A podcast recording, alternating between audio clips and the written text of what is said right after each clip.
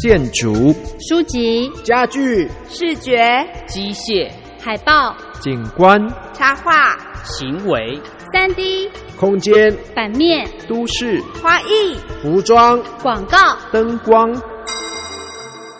设计，时时都有，处处都在。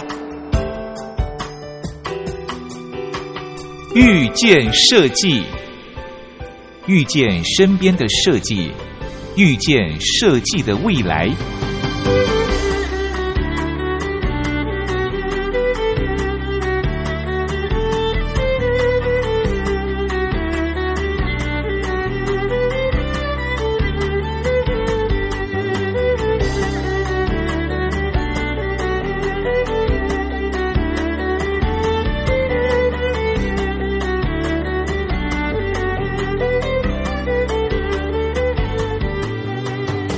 位收音机前的听众朋友们，大家午安，我是珊珊，我是东龙，欢迎在星期天下午两点到三点收听《遇见设计》的节目。好，我们一起遇见身边的设计，也遇见设计的未来。嗯，今天我们录音室很热闹，嗯，除了我们的主要的来宾之外，嗯我们还有两位实习同学。对对，但我最开心的就是我们桌上有好多好可爱的玩具哦。对啊，在看到这个访问的主题之前，我想玩具设计师就是洋娃娃或是什么那个动物的嗯这个，嗯。对对，对不起，我们这种老人家 对玩具的印象可能都是那样。虽然我们节目已经做了好几年，但是嗯。玩具设计好像过去很少提到，所以今天就觉得很难得，而且很开心可以邀请到这位也是我觉得很年轻的创作者，玩具设计师赵玉，又叫毛毛二，欢迎赵玉，欢。迎。啊，两位主持人好，我是毛毛二。为什么要叫毛毛二啊？啊，毛毛二是我的日文名字的变形过来的。呃，日文名字我的日文名字叫 Momoko。Momoko 在日文是字桃子嘛对对对，它哦直接翻译是桃子，但是如果写成文字的话，很像中文的毛毛啊，对对对对，对对所以不认识日文字的人看到这个名字就叫毛毛二，毛毛二。那久了，我觉得也好记，我就一直沿用下来了。嗯，听说是因为以前在念书的时候，上课没有去的时候被同学取了。对对对，因为我那时候念日日文专业的科系，然嗯后每有一堂课要取大家的日文名字。那堂课我不知道为什么我不在，回来回来大家都叫我某某口，就已经定好了。这个哦我想桃子就是比较女生的名字，她就是女生。那个时候老师会发两张纸，一张是给男生的，一张是给女生的。嗯对，毛毛二绝对就是女生那一张里面的。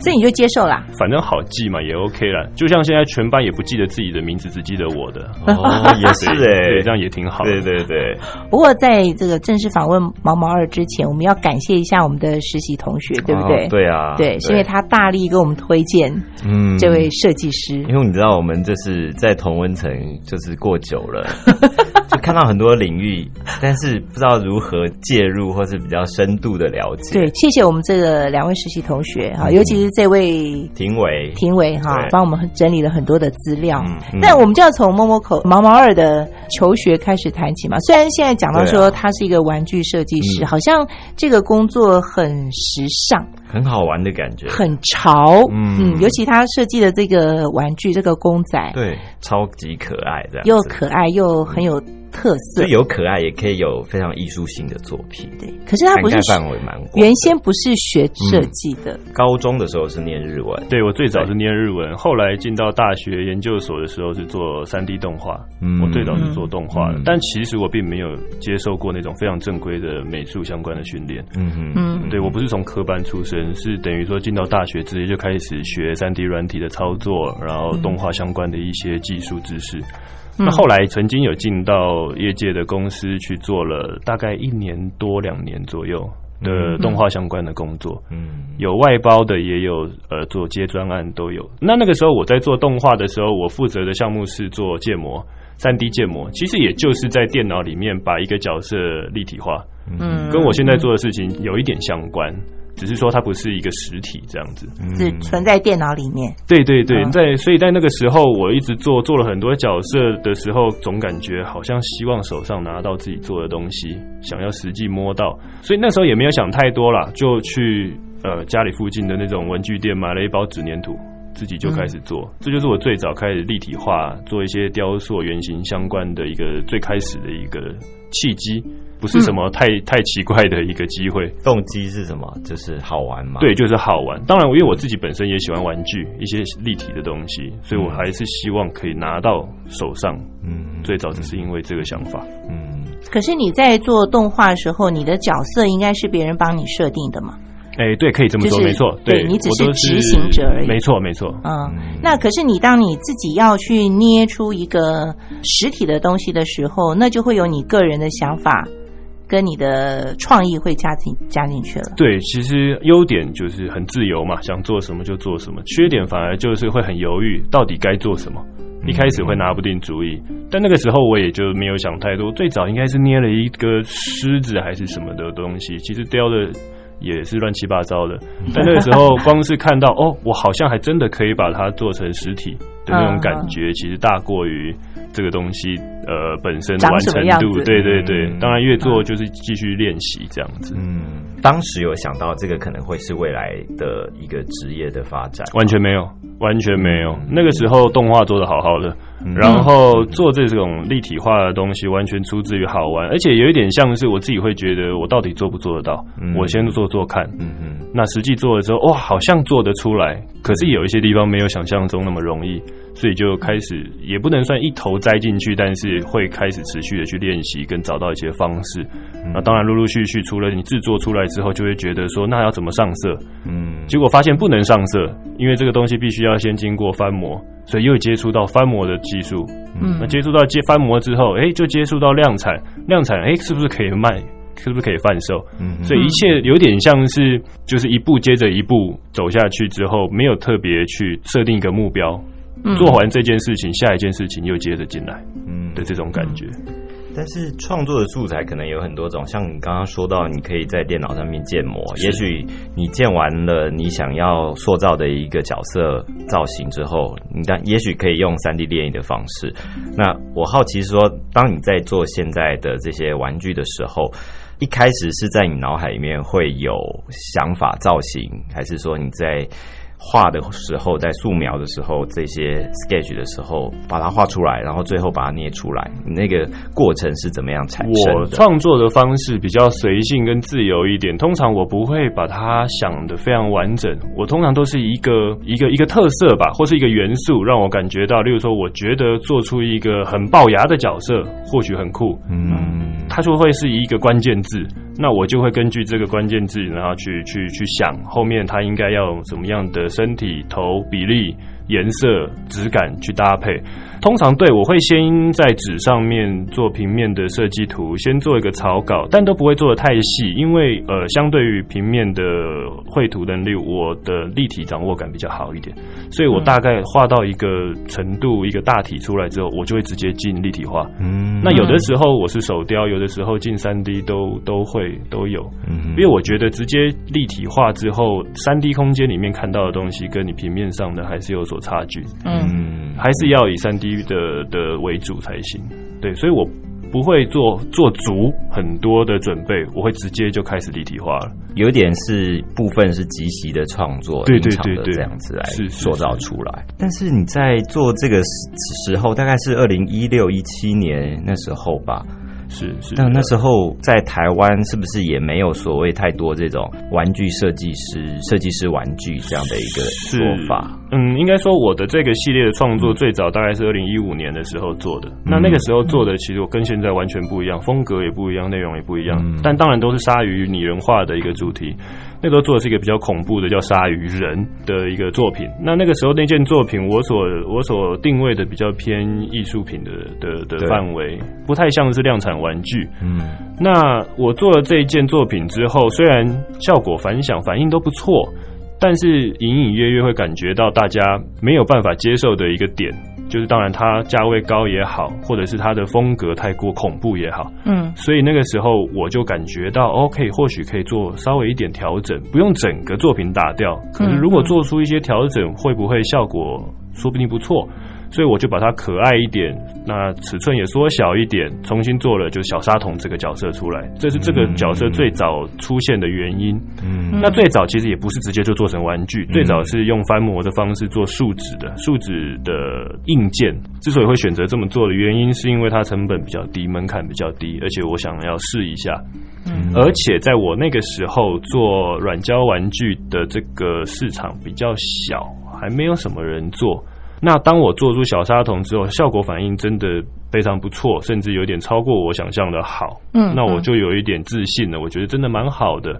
那我那时候运气非常好，我运气很好的点是，大概在二零一六、二零一五到一六年的时候，设计师玩具这个东西突然爆红。嗯当然是在我们那个圈子里面突然红起来。大家原本都在买，例如说变形金刚啦，或者是神奇宝贝，像这一类的呃大 IP 的玩具。嗯嗯设计师玩具这种个人品牌的东西突然串起来，所以在整个玩具展上面做设计师玩具的摊位突然大排长龙，然后非常有话题性。嗯。那也就是刚好在那个时候，我做出小沙桶这个东西，嗯。然后也有一点际因缘际会，呃，找到了合作伙伴，那就就说要不要做做做成软胶看看，嗯。把它变成呃更完整度更高的一个玩具作品试试看，去量产它。嗯。那我就做，所以就是真的是运气很好，搭到那个热潮，一推出就就就卖完了，然后就蛮顺利的进入到这个圈子里面。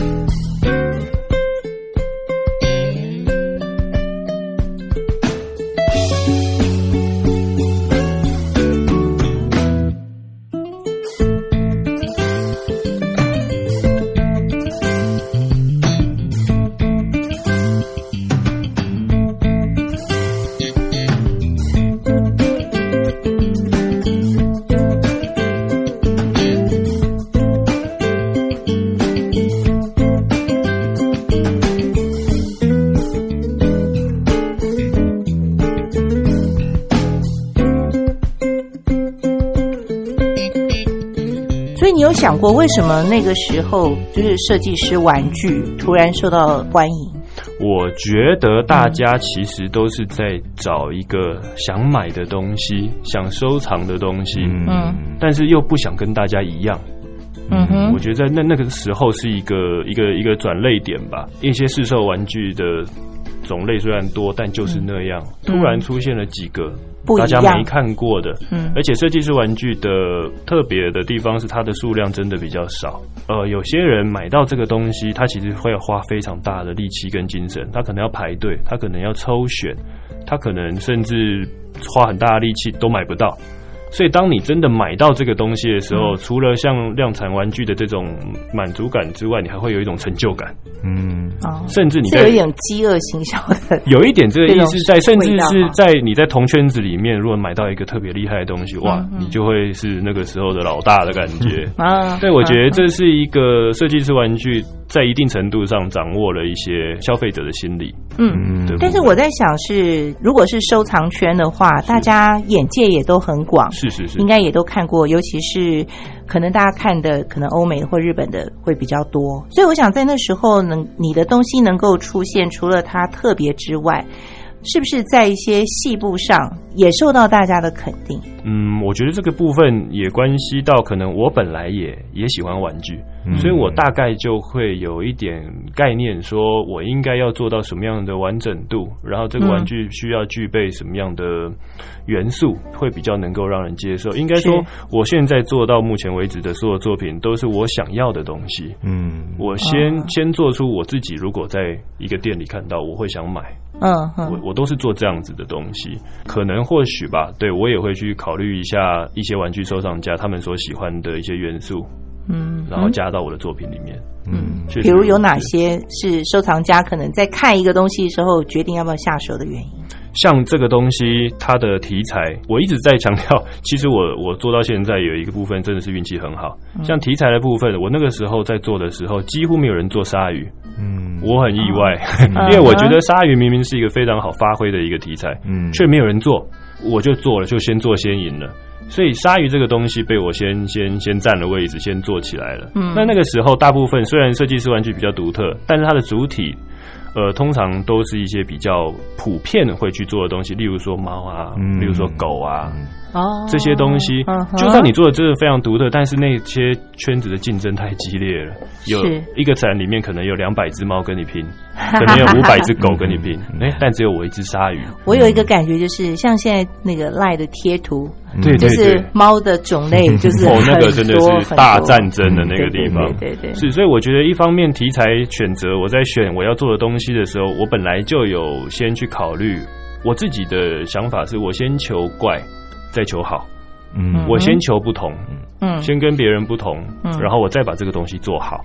所以可能有一部分原因也是因为这样子，让我比较容易受到关注，在那个时候。嗯。那另外相对来说，虽然台湾没有这样的资源，这其实是台湾创作者的一个相对劣势的一个部分，可是也是一个优势，因为台湾那个时候没有别人在做这件事情。嗯所以当呃收藏家、买家一看到的时候，他以为是日本、美国或者香港的设计师，知道是台湾的时候，又会多了一个嗯特别的感觉。对，嗯他就说哇，居然是台湾人做的。对我觉得这也是我相对的一个优势了。嗯，当然，后来这几年就哇，竞争非常激烈，厉害的设计师一个接着一个出来。那如果回到二零一五年的时候啊，当时的作品是《鲨鱼人》嘛，是。那我看了我自己也觉得印象很深刻，因为它是一个大白鲨，很比例上面相对于的跟一个小男孩，小男孩他手上是拿着这个、呃鱼翅。鱼翅对不对？嗯，所以嘴巴还淌血这样，对对对，所以他其实有一个非常大的对比，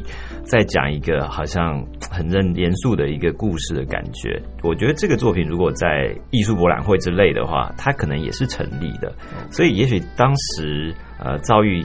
可以选择是一个朝艺术创作去发展，一个是往玩具设计师。你当时的决定是怎么样做的？这样的一个决定，会让你到现在一路走过来，这样。我觉得那个时候之所以会选择做玩具的这个方向，如果我们今天把它设定成一个是走艺术品方向，一个是走玩具方向、这两条路的话，其实当初我并没有做出一个选择，嗯哼，而是我就是顺着哪一个方向我做的舒服而且顺利，因为嗯对，因为那个时候我本身学动画，我自己看卡通漫画，我自己也买玩具，有点顺理成章的就往这个方向去做了，而且那个时候相对来说，比起做这件事情的成本压力，或者是会不会卖的这个压力，就有非常多考量的部分。相对于这个，我可以实际把我的作品 变成一个玩具的这件事情，对我来说的这种憧憬，嗯，成就感，对，其实是大过这个东西。所以我觉得，如果我有这个机会，我就算我卖不掉，我也要做一次看看。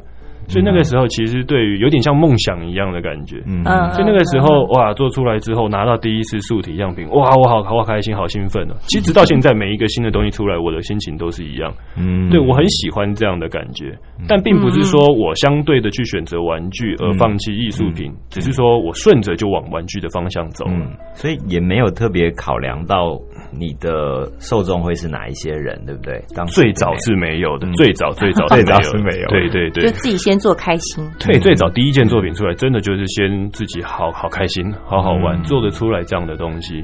嗯是是是。赵玉刚刚一直提到一个软胶，这个材质是不是跟我们特别介绍一下？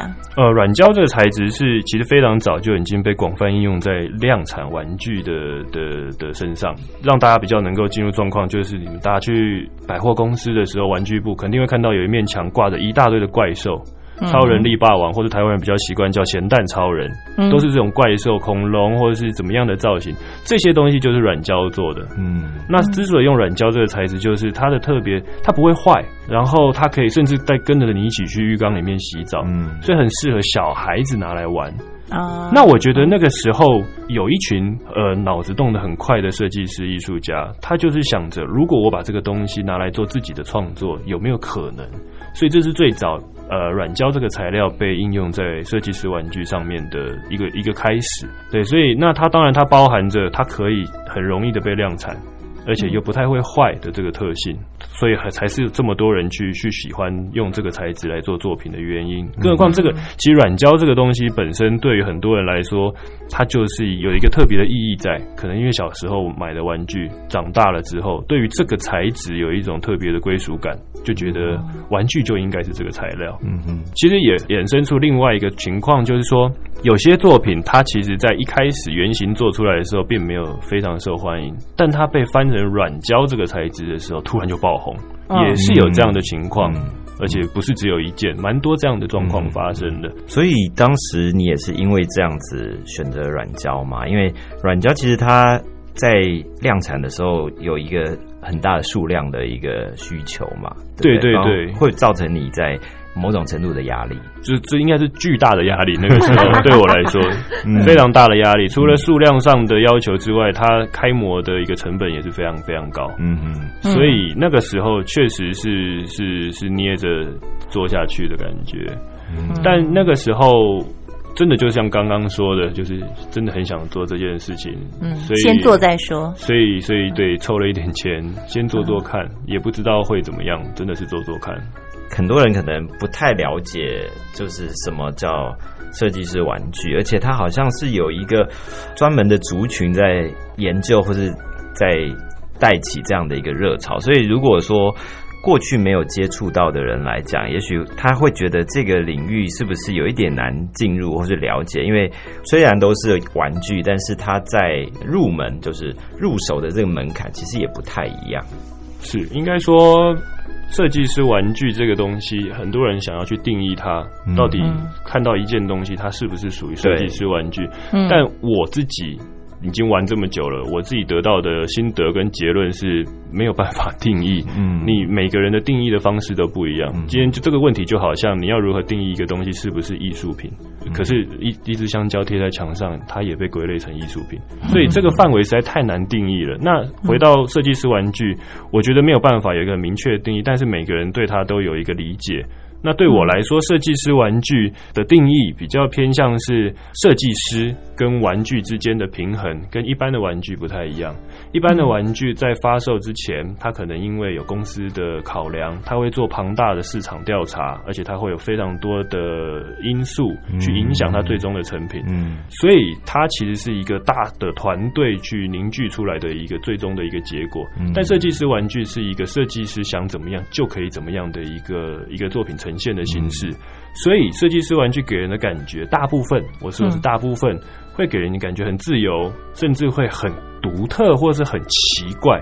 所以你在设计师玩具里面，你可以看到很多很可爱的东西，这绝对是有。可是也可以看到很多讲的比较极端一点、很色情的东西，嗯甚至很暴力的东西。就是端看那个设计师他到底想要借由玩具去表达什么东西。那只不过设计师玩具跟艺术品相对稍微有一点点差异的地方是，可能在设计师玩具比较能够量化，它相对容易量产，让更多人容易入手，它入手的门槛比较低。我觉得稍微可以这样子去去解释了。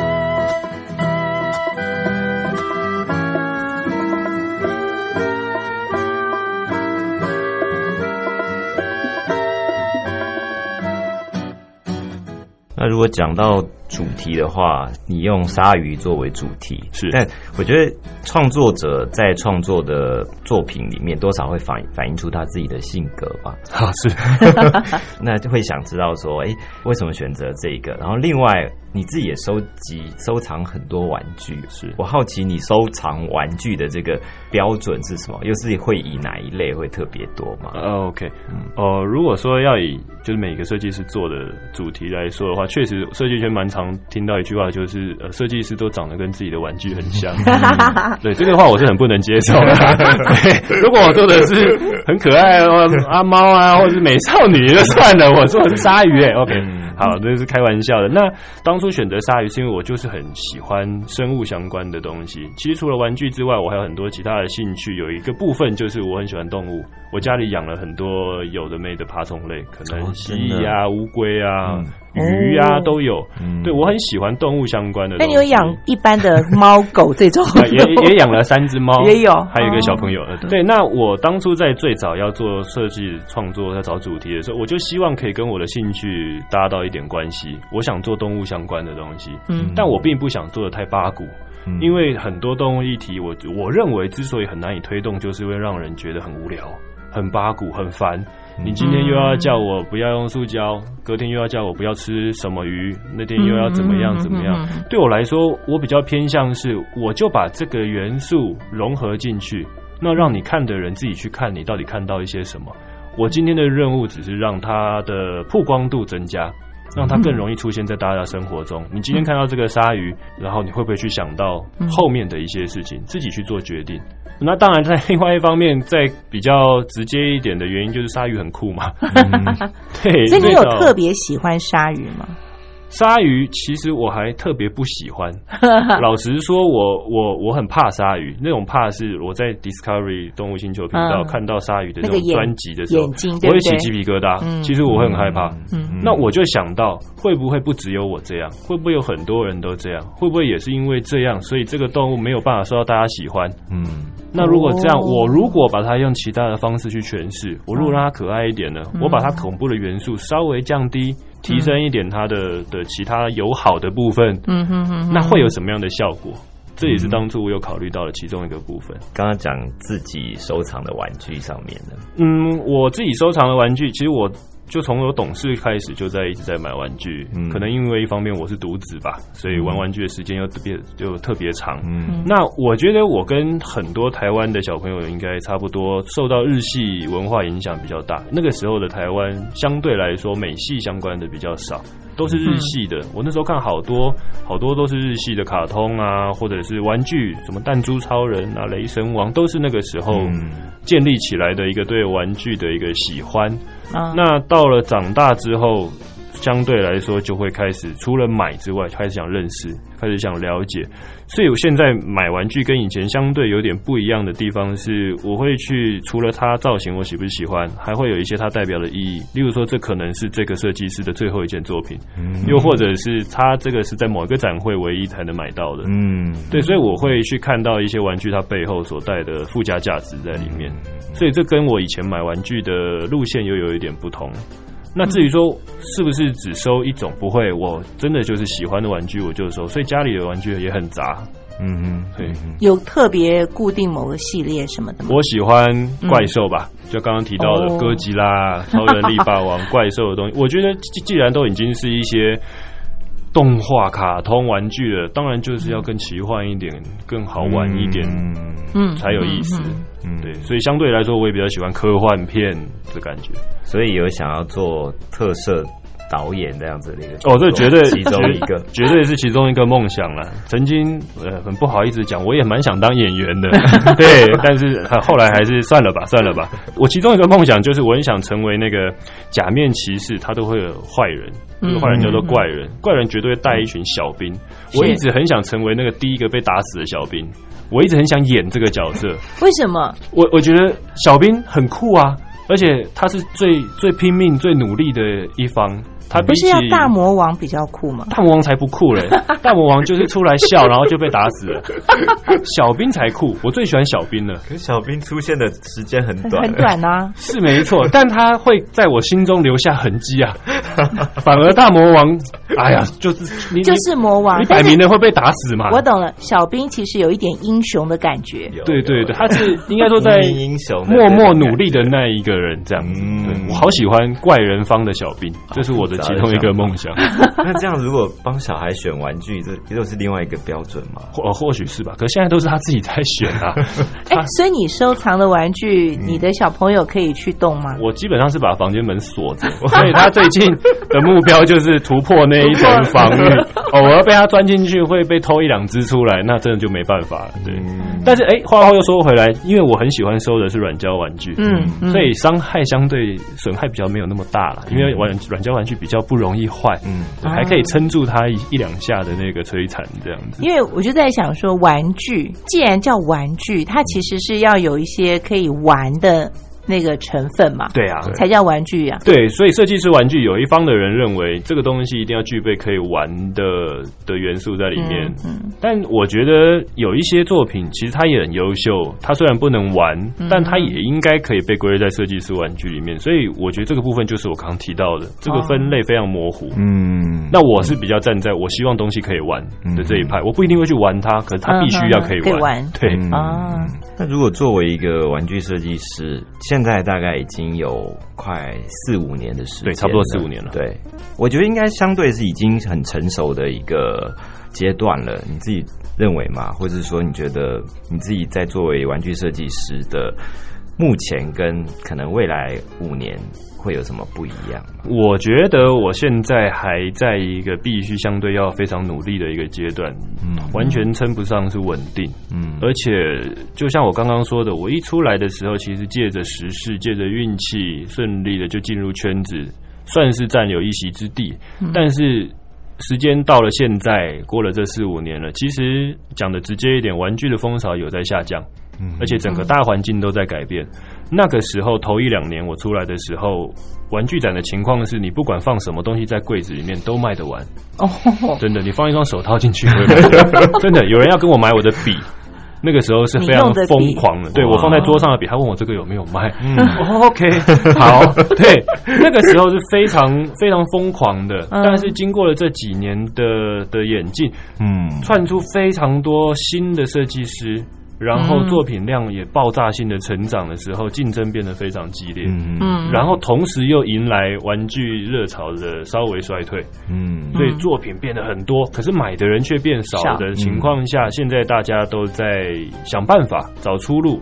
那每一个设计师，当然他的特色不一样，背景不一样，他所用的策略也都不太一样。那对我来说，其实讲的直接一点，现在的阶段比较像是比比气场吧，比谁的气场，看到最后结果才知道会是怎么样。嗯所以以现阶段来说，一点都不稳定，不管是我自己来说，还是整个圈子来说。那我觉得其实这是好的，因为在这个过程中会留下很多很厉害的好的设计师跟作品，也会淘淘汰掉一些相对比较对是这样子的，我觉得是好的。嗯。但是就你的这个设计呃过程创作这个部分是稳定，嗯，这个部分应该是一直持续的在学新的技术、新的嗯。材料应用、新的技法，因为这个能能能玩的东西太广了，而且能牵涉到的领域也太广了。它虽然说是玩具，可是它会牵涉到艺术相关的、平面相关的、嗯。动画相关，甚至会做到电影道具的一些技法都用得到。嗯。所以我觉得这个东西是学不完啦。那以我来说，当然我的优势，我一开始是学了三 D，嗯然后我又又自己玩了一下，做了一些立体原型的制作，所以我觉得入门的一个门槛我算是有达到。嗯但是还有很多可以玩出各式各样不一样花样的技术，都还是要去学。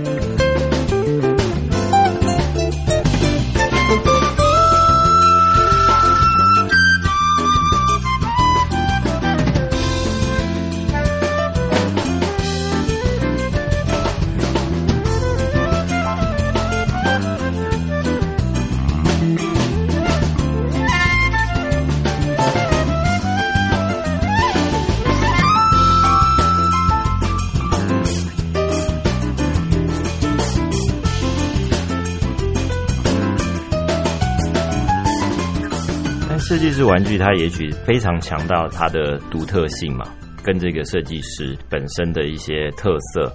那在这样的一个算是产业里面，它会有竞争关系吗？你会去关注其他的玩具设计师他们在做什么，或者做到什么阶段？你会在工作的时候会考量到其他？我觉得一定会，嗯而且以圈子来说，就好像自古文人相亲的感觉，大家肯定会有一些竞争心理嗯，这是绝对存在的。嗯但是呃，该怎么讲？对我来说，我觉得光是做玩具这件事情，就是一个很梦想一般的职业。这是对我自己来说，所以其他能够做出玩具的人，其实我都很尊敬。在这个圈子里面，到现在，呃，相对于其他设计师，我对于这些其他设计师的看法，更偏向是战友的感觉。嗯今天好就好像每一场玩具展都是一场战斗。嗯好，嗯今天我们这些战友，你卖的 如何？对我卖的如何？对我会去询问，但不是去做出比较，而是说做出一个关心跟学习。嗯今天为什么你可以卖的这么好？哦嗯那有没有什么地方是我可以吸收的？嗯那如果说我卖的好，哎，你觉得很有意思，我们下次要不要一起？所以这就会去促成很多合作联名。嗯，对，当然，当然，学艺术的人或多或少都是有点怪的人，有有有点很奇怪的个性，所以势必也会有一些摩擦跟争执。是对，但是对我来说，不合就不要合作，没有关系。那合的人就一起玩。所以每一次的玩具展推出的东西会有不一样，这也是我觉得很有趣的地方。对，所以讲到合作或者是联名，你也跟很多的艺术家合作，对不对？嗯呃，对，到目前为止还蛮多的。对，对可以跟我们谈谈这方面的一些经验吗？嗯，我很喜欢合作联名这件事，我很喜欢嗯一起玩的这件事。我觉得光是一起玩，就算玩出没有一个真的具体的结果，在这个过程中都可以找到很多新的灵感，嗯甚至学到很多新的东西。对所以我一直都很开放大家来找我合作。那一直合作到现在，我觉得最主要的合作到最后还是要找到自己的核心。因为嗯人家来找你合作的原因，不外乎你对人家是有一些好处，或者是有可利用的地方，嗯嗯或者是你有、嗯对互补的部分。嗯所以在合作的时候，虽然好玩的同时，也会有一些压力。我能不能在这个合作关系之中取得一个对等的角色的位置，嗯而不是哇，好像靠着对方来拉抬自己。嗯所以这对自己也是一个正面的压力啦。嗯对，所以我喜欢合作，也有一部分是因为有点像是给自己一个前进的动力的感觉，不能输啊的那种感觉。有没有让你最意外的合作？最意外的合作也有，嗯像我去各个，今年是例外，因为疫情的关系，嗯但在往年我平均是一个月飞一次玩具展，在亚洲。部分的各国目前还没有飞到欧美去，嗯。但亚洲各国几乎是一个月一次的频率在参展。嗯。那每个国家都会见到一群不同的来自不同地方的设计师，那就有过哦，有一个小朋友好像才三四岁，跑来跟我说他很喜欢皮卡丘，嗯。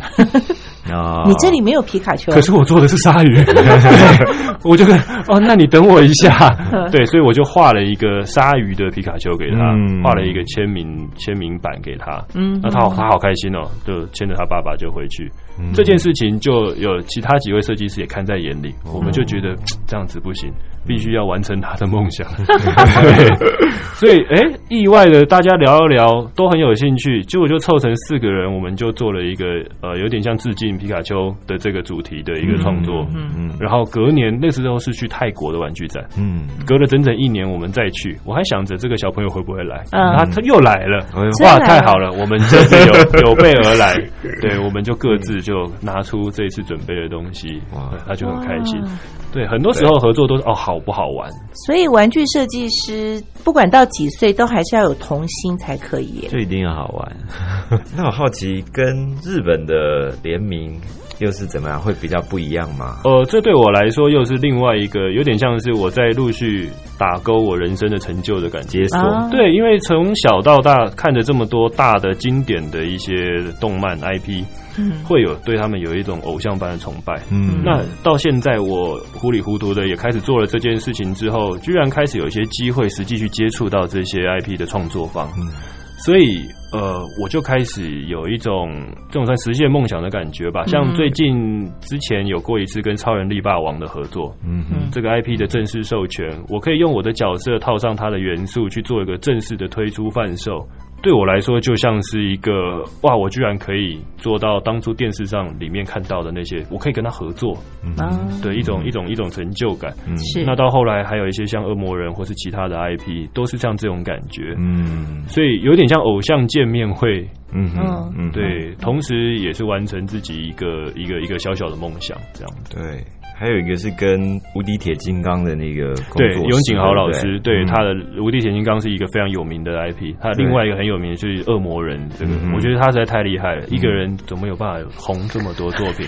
不可思议，嗯。不可思议。所以是他来找你吗？诶，算是在一次的国外的展会上面的时候，彼此的摊位见到彼此的作品，嗯。是。那他觉得说这个东西可以做，要不要来玩一下？哦，当当然好啊，当然好啊。没有问题。所以每一次出去展览的，除了贩售的的这个部分之外，嗯还有很大的部分是去接触一些新的东西、嗯新的人、新的文化、新的元素。像好几次的合作都是因为出国展，实际本人到现场去、嗯去去达成的。嗯否则，如果单纯只要求销量的话，对其实在网络上卖的还比较好，也不用成本，也不用机票。对，嗯但是实际本人到现场会有一些其他意想不到的效果。所以你跑了这么多地方，也跟很多人接触不同的国家的设计的人。回过头来，对你自己在做创作跟设计的时候，会有什么样的影响呢？光是进到一个不同的环境，就会有一些新的想法。对我来说，就好像因为设计师玩具的最大宗，以亚洲来说，还是日本跟香港，他们的文化发展的比较成熟，在玩具设计这一块。那就我所观察到的，像日本给我的感觉，他们是求稳，他们一个东西出来是求这个东西没问题。不管是本身涂装、品质、包装、行销、通路，一切的一切，他们求稳。让像香港，他们求的是好。香港人哦看这个东西值不值钱，我讲的直接一点，香港人这个东西值不值得买，对。这个东西有没有到它的价值，是。完成度够不够？呃，回过头来，我自己感觉在台湾，大家求的是快，大家只求这个东西赶快出来，赶快做出来，嗯哼，所以去了这么多地方之后再回来，反而会让我自己稍微有一点沉淀。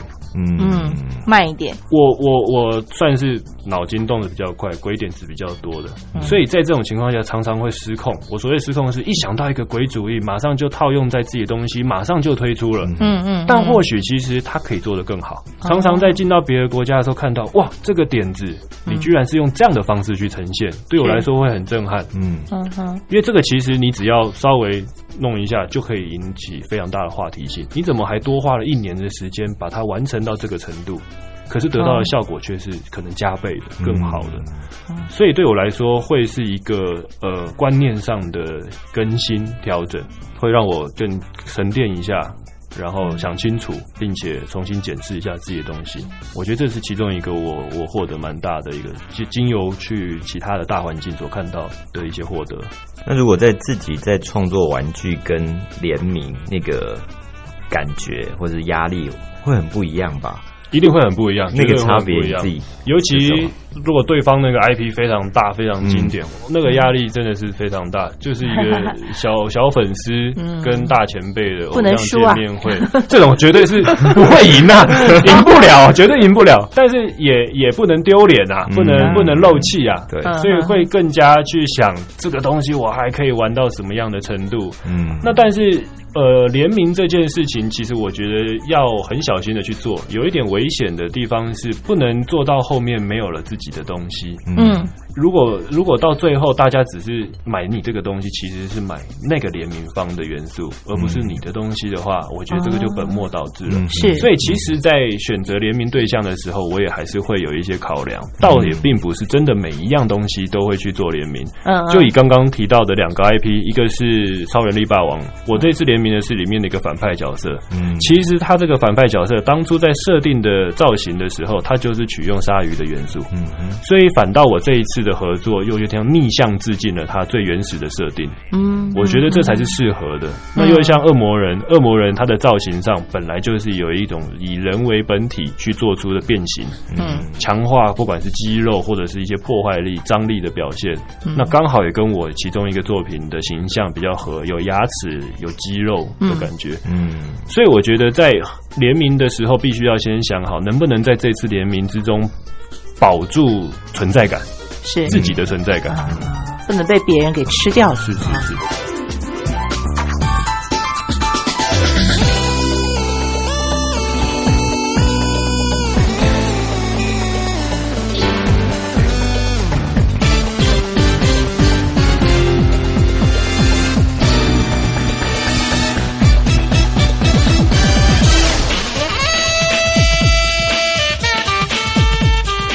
接下来我想问一些，就是在制造，因为我想在设计的部分，你的能力都没有问题，可是要做成实体，其实还有牵扯到就是工厂制造的生产的那一块。是对这个，因为台湾没有很完整的这个产业，所以你这些生产后面的那个工厂的部分。有学到了一些什么教训吗？嗯，最早当然就会很辛苦，要做很多功课，因为不了解自己的东西是否能够被量产，嗯是否是否有一些技术上的限制门槛，所以最早做功课的时候非常非常的辛苦。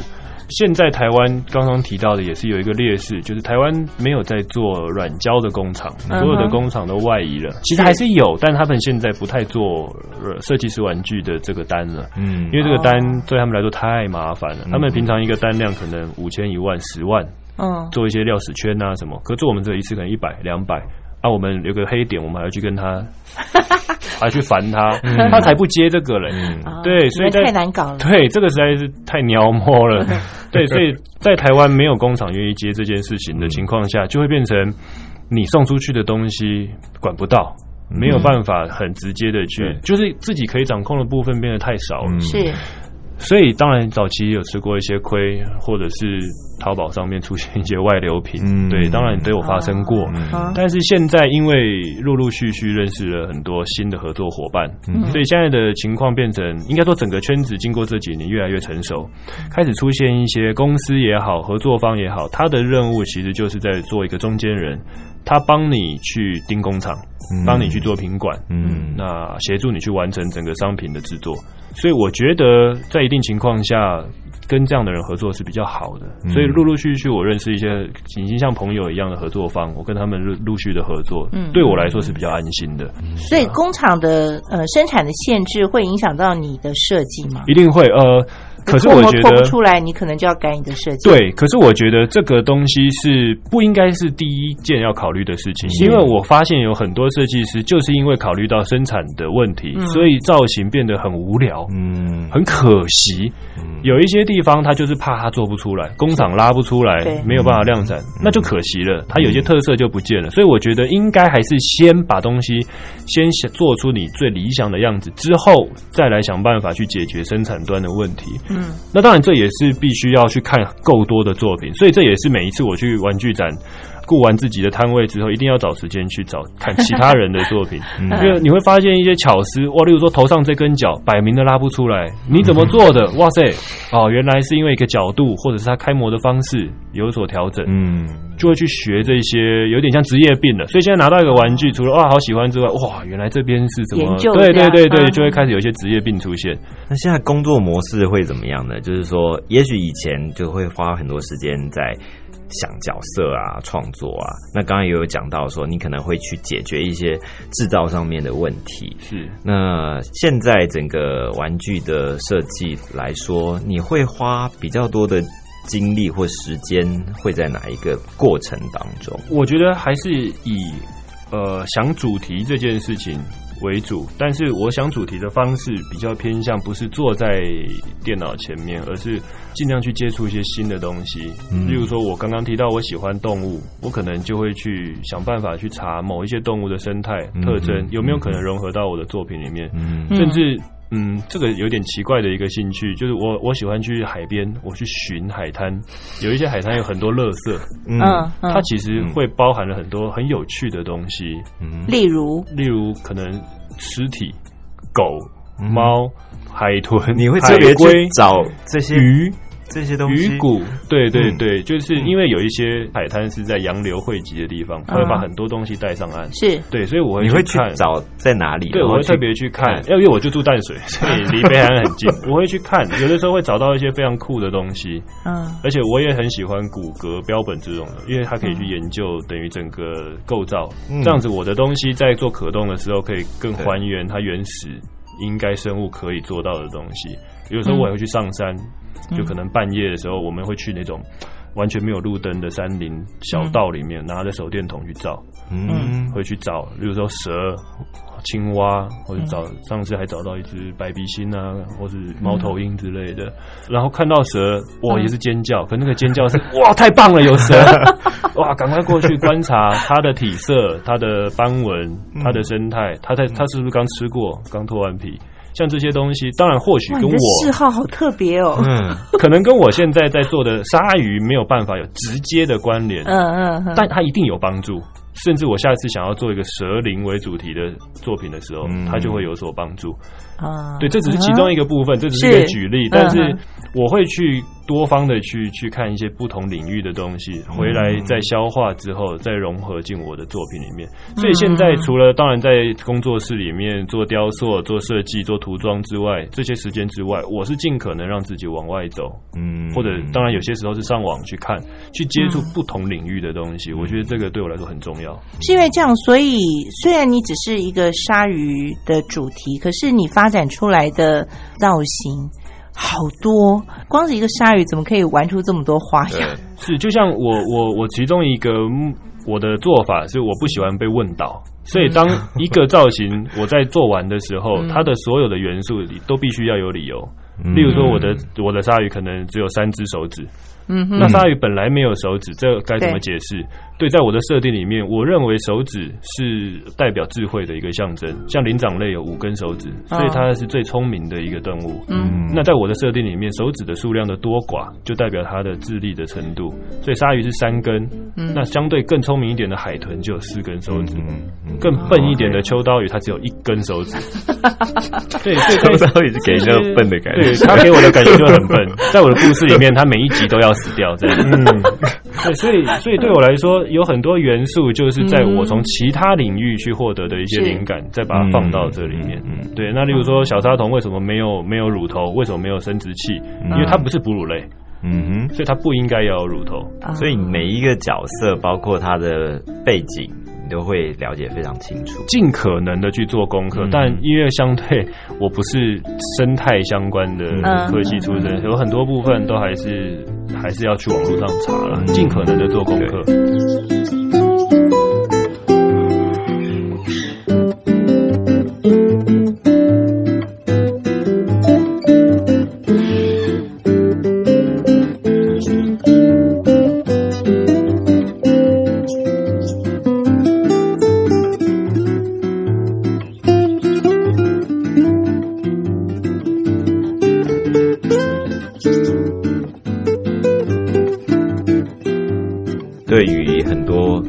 轻人或者学生们想要进入到所谓玩具设计师，听起来很好玩，而且很厉害的这个工作，你会给他们什么建议吗？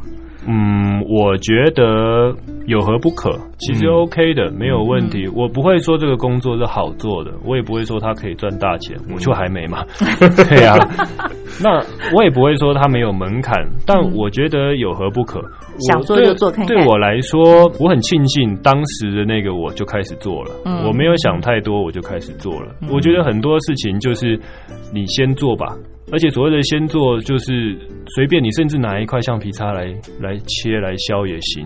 先看一下自己能够做到什么样的程度，嗯你才会知道自己做不到什么。那你做不到的东西，你知道了之后，你才有办法去查，再去补充。嗯那而且很多事情，真的太多事情，你没有真的去做，你不知道喜不喜欢。我先不嗯讨论这件事情能够得到多少的回馈，是不管是利益上的、成就感上的，但是你没有去做，你就不知道。对但现在好多可能年轻人或者是小朋友。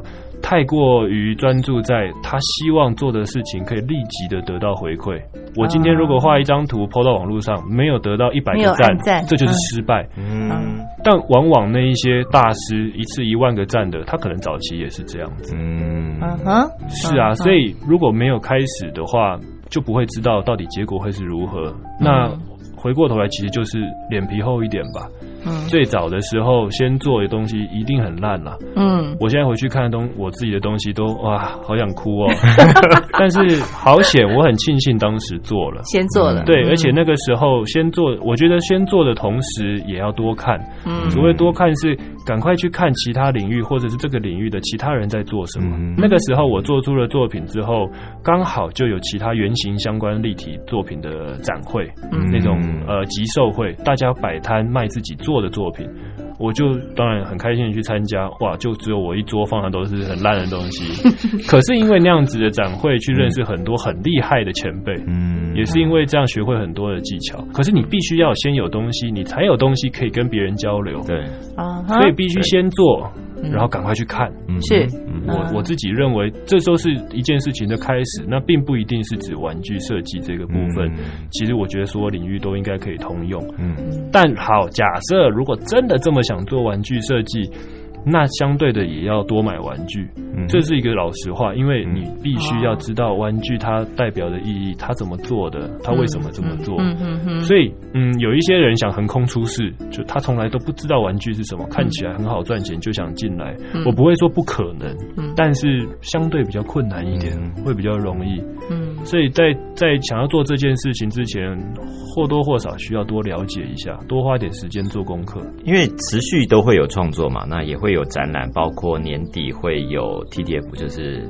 这个玩具展。是，你自己的创作，它会有一个步骤吗？就是说，哎，到每年可能会有一些展览，或者会有一些必须要产出作品这样的一个给自己的一个目标。哦，以展以展览来说，嗯我确实是希望每年至少有一场个展。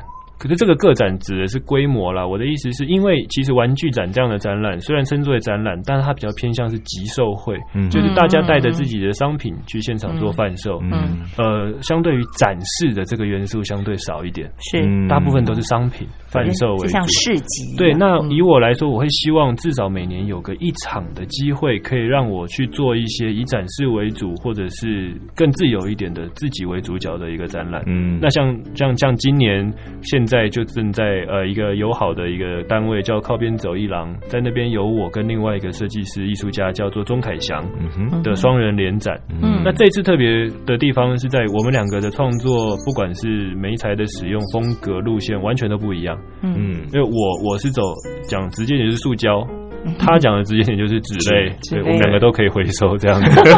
对他也是一个非常厉害的艺术家，很年轻，然后他是以瓦楞纸作为主要的创作媒材。嗯嗯那我们之间其实认识非常久，而且共通点也很多。他也喜欢动物，他也喜欢玩具，他也喜欢创作，嗯所以我们一直都在找着一个机会，想要来一起玩。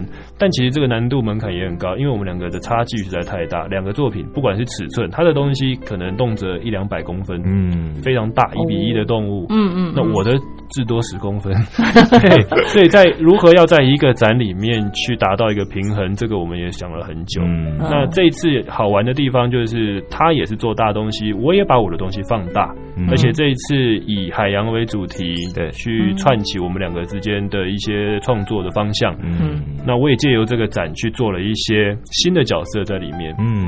然后，之所以叫做海下第一武道大会，是因为我们认为，呃，动物之间它的生存就是在竞争，嗯就像是一场竞赛，是所以就在比谁比较厉害。嗯那以我的话，我喜欢拟人化的东西，就把它设计成一场武斗大赛、格斗大赛的感觉。那每一个生物都有它自己独怀的绝技，嗯像有有一只老老蛙鱼。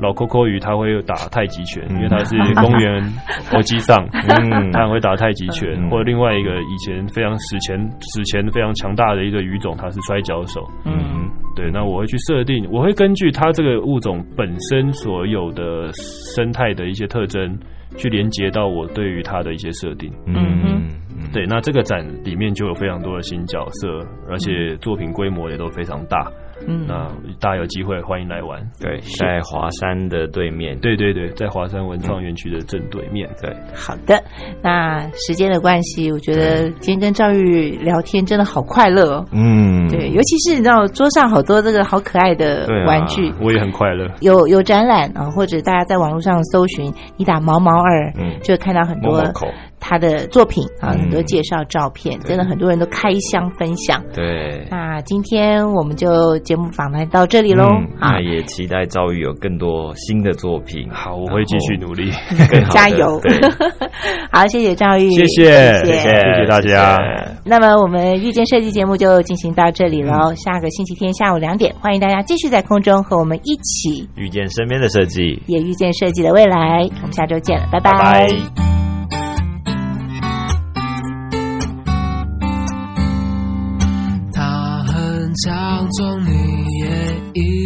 是无敌铁金刚。他很强壮，你也一样，没有多余的脂肪，那我也要和你一样，真的很想穿上那盔甲，不论有多少困难，让我统统吃掉，总有一天我会得到力量。无敌铁金刚，无敌铁金刚，把坏人统统打倒一旁。无敌铁金刚，无敌铁金刚，射出了镭射光，我就不会害怕，因为你就是那无敌铁金刚。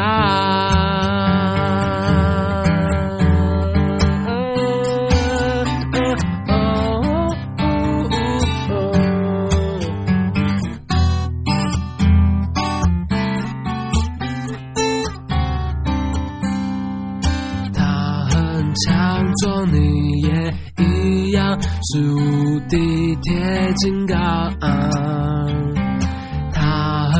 他很强壮，你也一样，没有多余的脂肪，那我也要和你一样，真的很想穿上那盔甲，不论有多少困难，让我统统吃掉，总有一天我会得到力量。金刚，无敌铁金刚，把坏人统统打到一旁。